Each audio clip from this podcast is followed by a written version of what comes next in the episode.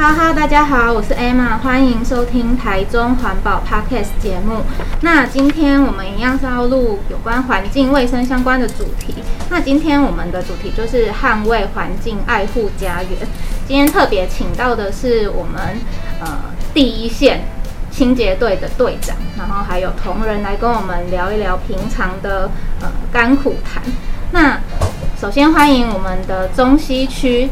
目前还暂代东南区清洁队的呃李秋静队长，队长好，哎，Emma 好，大家好。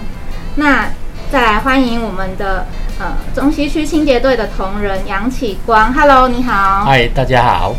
好，那其实我跟那个呃我们的秋静队长相识是在呃约莫六年前，对。六年前左右，就是我刚进环保局的时候，然后那时候队长是我的股长，然后呃那时候就是很菜，什么都不会，就是呃我们的队长手把手的把我带起来的这样，然后后后来他就高升调到我们的区队第一线去。那我记得那时候跟队长，我们就是在呃算是策划一些。环境卫生方面的相关计划，然后再由各区清洁队去执行。那这一块的部分，可不可以请队长先跟我们呃分享一下，当时候呃在策划计划跟实际上你现在在区队执行有什么比较大的不同？是，当然在那时候在环卫科嘛，哈，那我们那时候是比较偏重在环境卫生上面，所以我们。会比较着重在这些脏乱点呐、啊，哦的一些清除，那甚至于做一些规划，让我们整个的台中市的市容能不能干净一点？对，那那个是属于一个规划的层次。那清洁队就是走到第一线去做那个执行面的部分，所以当然清洁队的业务就不太像是环卫科的业务这样的一个，诶，也不算是单纯啦，哈。但是它是稍微更平民的，接触到民众更更基层一点，所以差别大概是有这样的一个部分。那规划跟第一线其实是要相辅相成的，对，我们才可以把整个市民的服务做到最好。一定是要互相配合，是，是，是，对，就是如果没有区队同仁在第一线执行的话，我们。计划出来的那些计划永远都是计划，是没有错。那可不可以请队长跟我们分享一下，就是区队平时你们的日常业务是什么？或者是说，其实大部分民众啊，可能不太了解区队真正在做什么。像可能也许只会知道说，哦，那个你们会收垃圾啊，你们会扫路啊，然后呃，可能如果有什么呃要。抽水肥或者是清运垃圾的时候，也许这个时候可以找你们，但实际上，呃，工作内容是什么？可不可以跟我们的听众分享一下？是，那当然，现在整个环保局对市民的服务哈，已经不是局限在单一的事情的解决就可以了哈。那刚刚提到的垃圾清垃圾，这是最基本的功夫哈。那道路的这个清洁也是哈。那现在环保局基本上已经做到，民众有问题、环境的问题，第一个时间点一定会想到你。对，所以变成是说，我们常常会接到啊，温刀诶，马桶不通了，啊，是不是来搞阮看一下？哦，啊，再来。所以今妈妈爱去通马桶吗？哎，不通的话，我得去看，就是说看你的那个是不是水肥已经满了，所以造成它不通啦。那假设不是水满的，我们还是会建议这个民众去找专业的哦来处理。那包括，诶、有一些民众，我们有时候会下班的时候就会接到说啊，外设起大概最高啊来背，啊，行不行？当来赶快协助姐，好，所以连到这种小事，他都会找区队去协助的啦。所以现在区队的功用已经不只是说收垃圾，哦，然后清水肥。这么单纯哈，那我下次那个我们家宠物不见，我也要打电话去。宠物不见这个我们会转借给警察局 哦，所以不是找你们。对对对，好好好。那嗯，像我们的那个刚刚队长提到，我们的清洁队的同仁啊，工作非常非常的繁杂，就等于是包山包海的概念，是是，是，就是甚至还要去就是通马桶这个。有一点不可思议，是是是。那嗯，我想要请队长就是分享一下，就是嗯，像我们从去年一直到现在，我们着重的是防疫嘛。那尤其从五月份开始，呃三级警戒那一段期间，防疫又是我们首当其冲的业务，应该是所有的同仁都是极力支援防疫这一块。是，嗯，但是现在防疫就是疫情有点趋缓了，所以有没有什么呃业务是我们比如说这个时间比较着重的重点？那当然，防疫目前可以暂时就是没有投那么多人力好在执行啊。那因为接下来就是汛期嘛，所以汛期期间我们的工作的重点可能就会偏重在这些街道道路的这些水沟好的一个清疏跟巡检的部分。所以是要去挖水沟吗？对，我们假设诶。欸平常我们就有在办理这样的一个巡检，哈，那这段期间当然就是更加紧的去去做。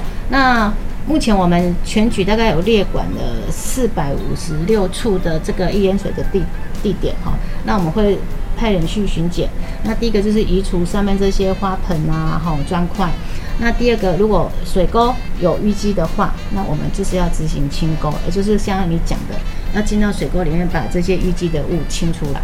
是真的要进去挖水沟那种。其实我之前有执行过一个专案，然后真的有去看过 那个我们同仁挖水沟，那真的是非常辛苦。他是整个人几乎半身在在在地上这样子，然后闻着那个恶臭，而且。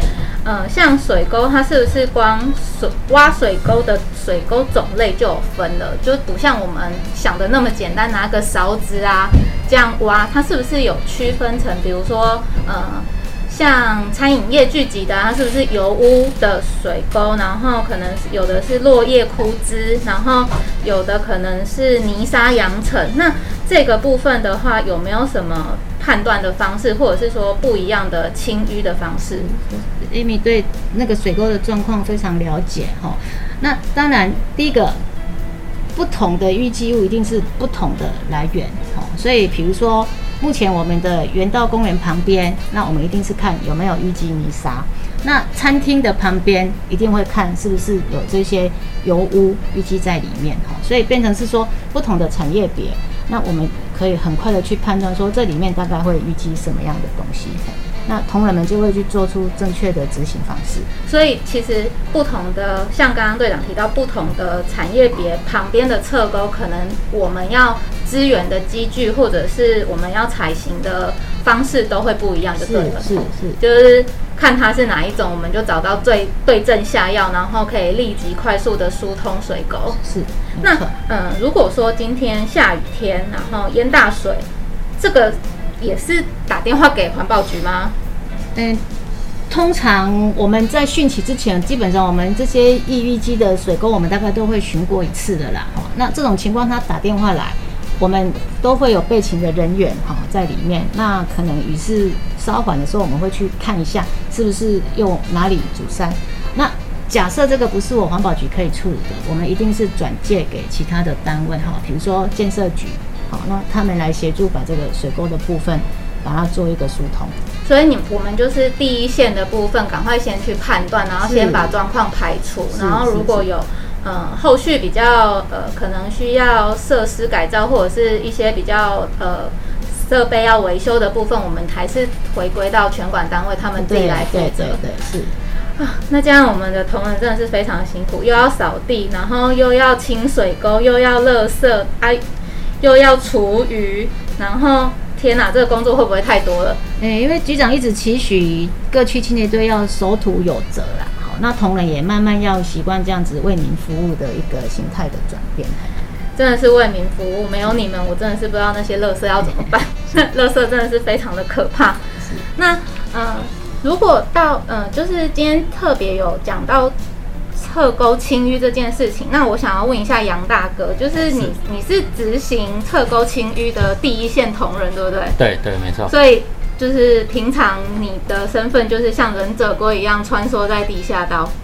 诶、欸，通常我们侧沟是没没没像地下道那么深啦，对啦。哎呀，通常就是说，你说当然就是有时候它的状况比较特殊，就是堵塞的比较严重，我们当然是相对的身体一样会。将近整个身体趴趴进到水沟那边了。嘿，好，那因为其实我是真的有看过区队的同仁半身趴在水沟边，然后对对对对对，呃，类似半垂钓的概念，然后看似那个水沟里面到底有什么东西阻塞。对对对，对。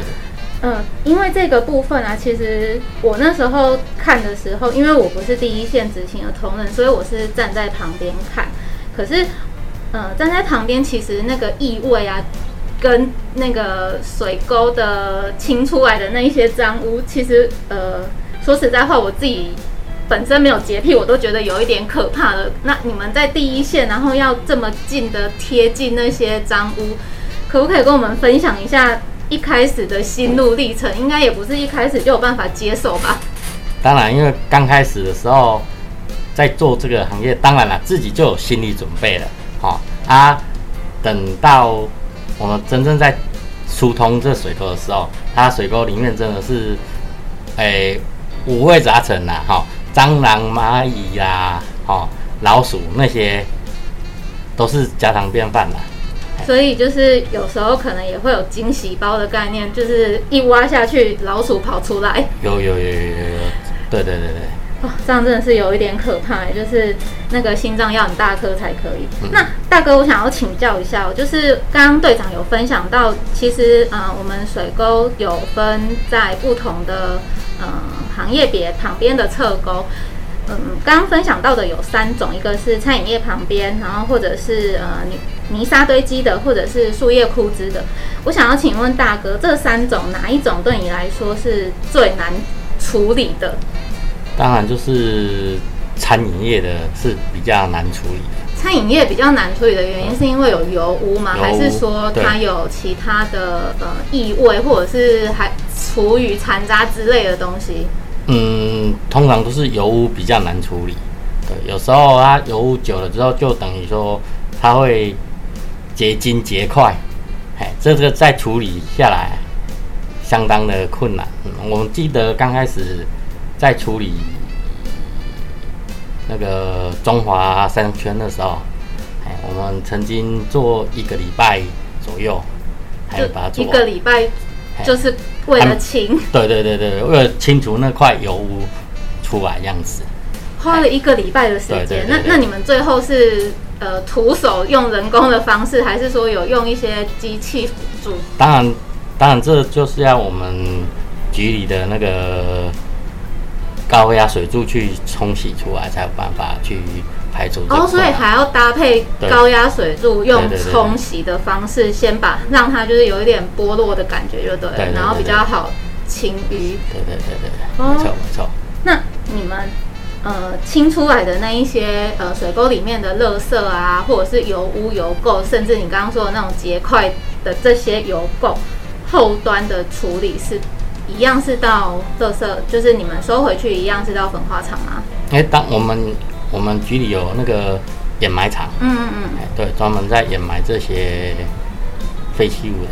哦，所以我们就是直接统一到那个地方去。对对对。好，那现在我们就是了解到挖水沟的辛苦之后，其实我比较想要知道的是，就是大哥你在执行那个清淤的这个侧沟的过程里面，有没有？挖到，或者是你有没有清到你印象很深刻的乐色？比如说，刚刚队长提到说，有那个钥匙掉下去也要打电话来。哎、欸，我记得有一次是有一个小姐她打打电话进来我们局里，好，她说她的结婚钻戒不见了。哦，钻戒是不是？对对对对对对对。然后我们接接到通报。啊，队长就叫我们去帮那个小姐协助看有没有办法去找出来。呀，可钻戒很小哎、欸。对啊，对啊，对啊，对啊，对啊。那我就是要有点像是那种呃，以前淘金还要过筛的那种概念，才找得到钻戒。对对对对。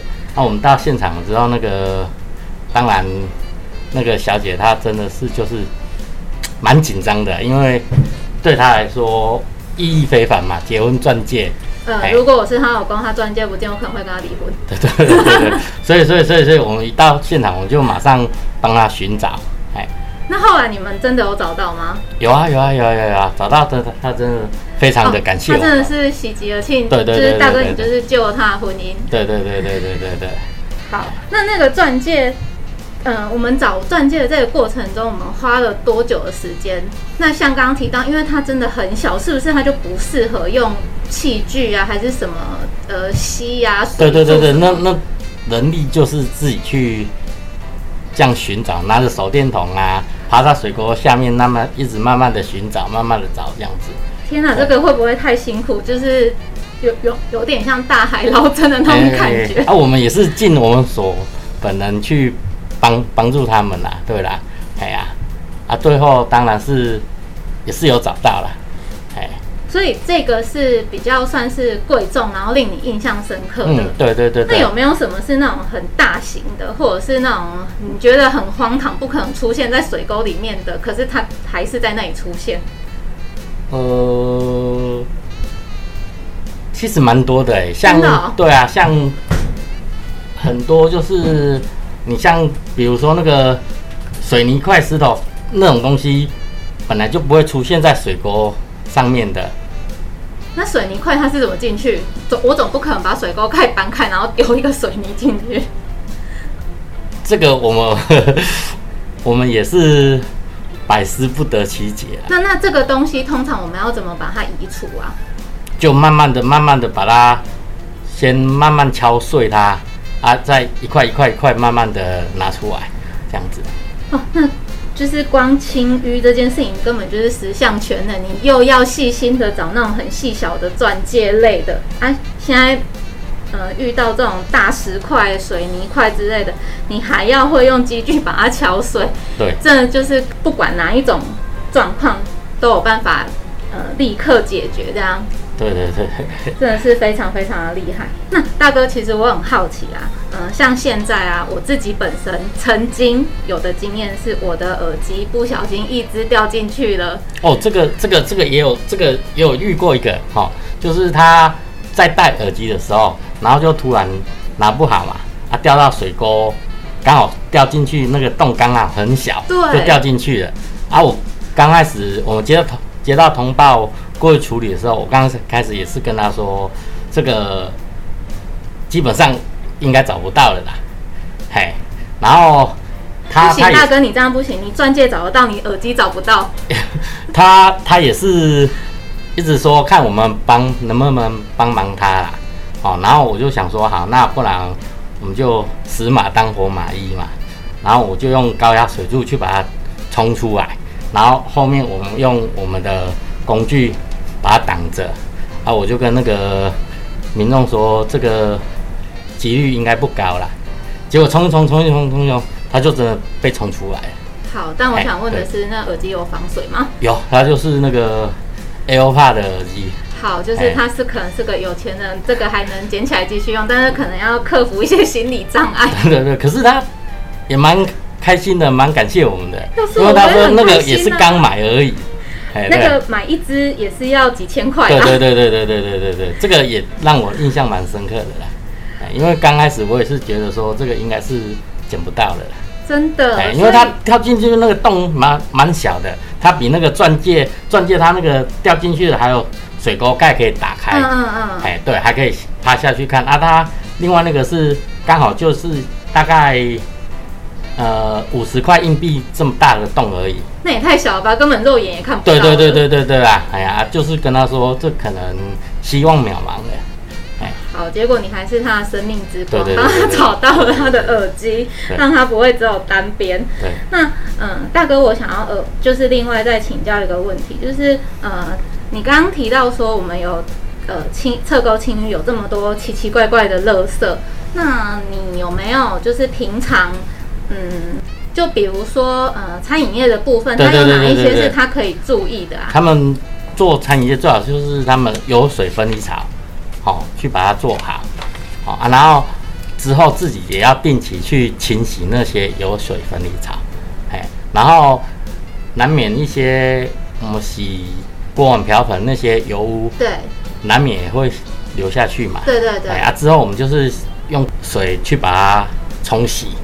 就是尽量不要让它有阻塞的。对对对对对对对对对对，这样子。所以其实是不是如果我平常有做好这些，刚刚大哥提到的油水分离啊，然后呃尽量不要把油污排到水沟，这这些事情的话，我们水沟不止不会容易淤塞，是不是也比较不会有什么蟑螂、老鼠之类的动物在里面？对，没有错，没有错，没有错。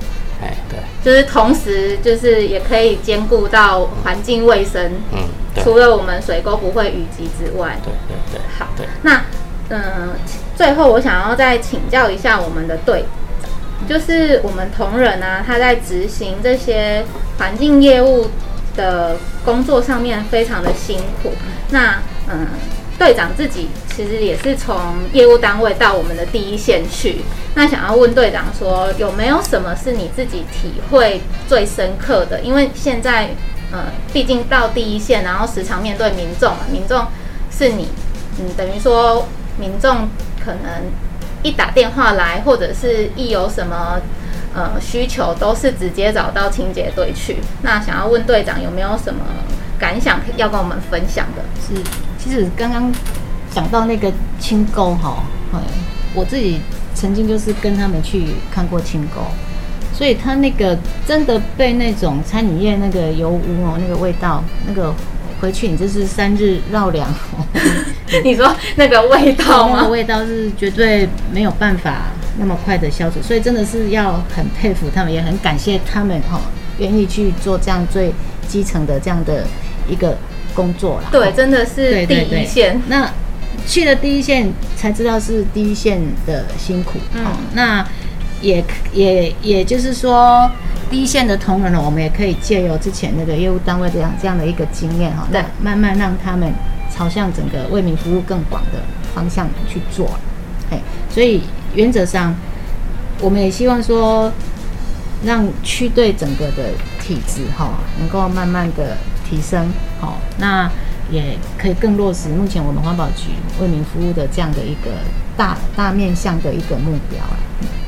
所以就是我们所做的一切都是为民服务，就对，一起爱护我们的这个环境。毕竟，嗯、呃，也要靠大家，我们才有办法在干净的这个台中生活。那当然，当然。但也要非常感谢有我们队长跟我们所有辛苦的第一线同仁，包含就是呃，不管是执行什么业务，只要是第一线直接到现场去的，我都觉得非常的辛苦。然后呃，心理克服的恐惧跟压力，可能也比其他人还要来得大。是啊，是啊，哎呀，对，对啊。那这个部分大哥可不可以分享一下？就是呃，一开其实你平常的工作就是。侧沟清淤吗？还是还有其他业务？诶、欸，刚开始的时候不是，刚开始的时候是那个清道路清扫的，就是扫扫地的。对对对对对对对对。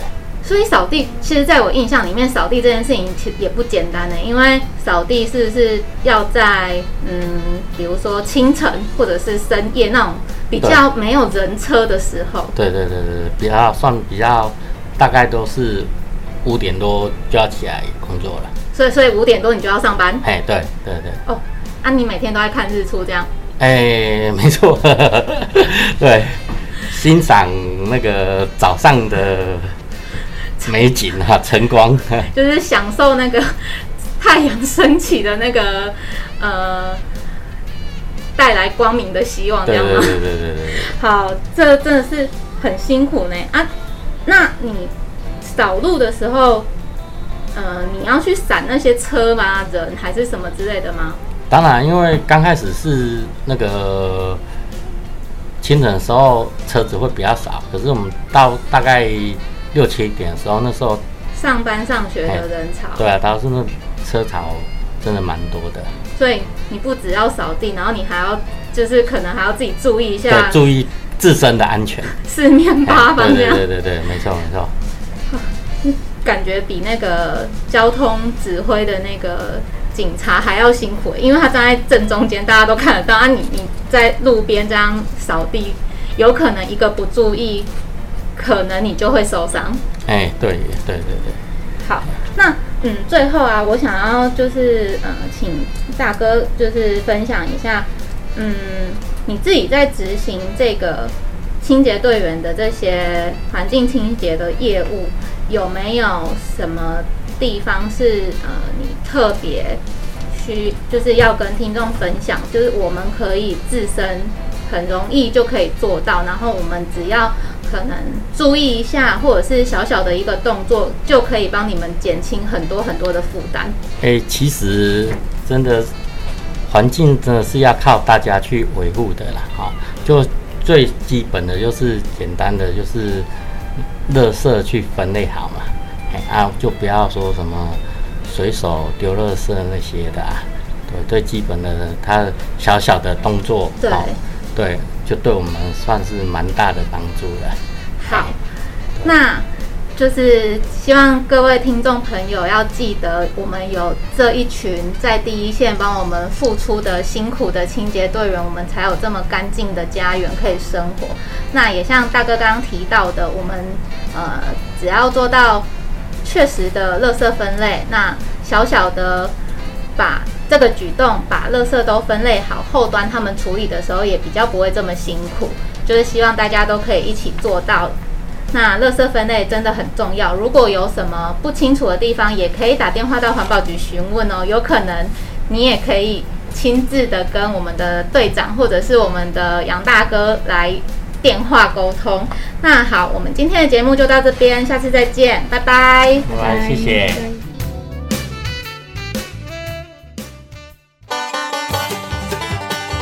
台中市政府环境保护局广告。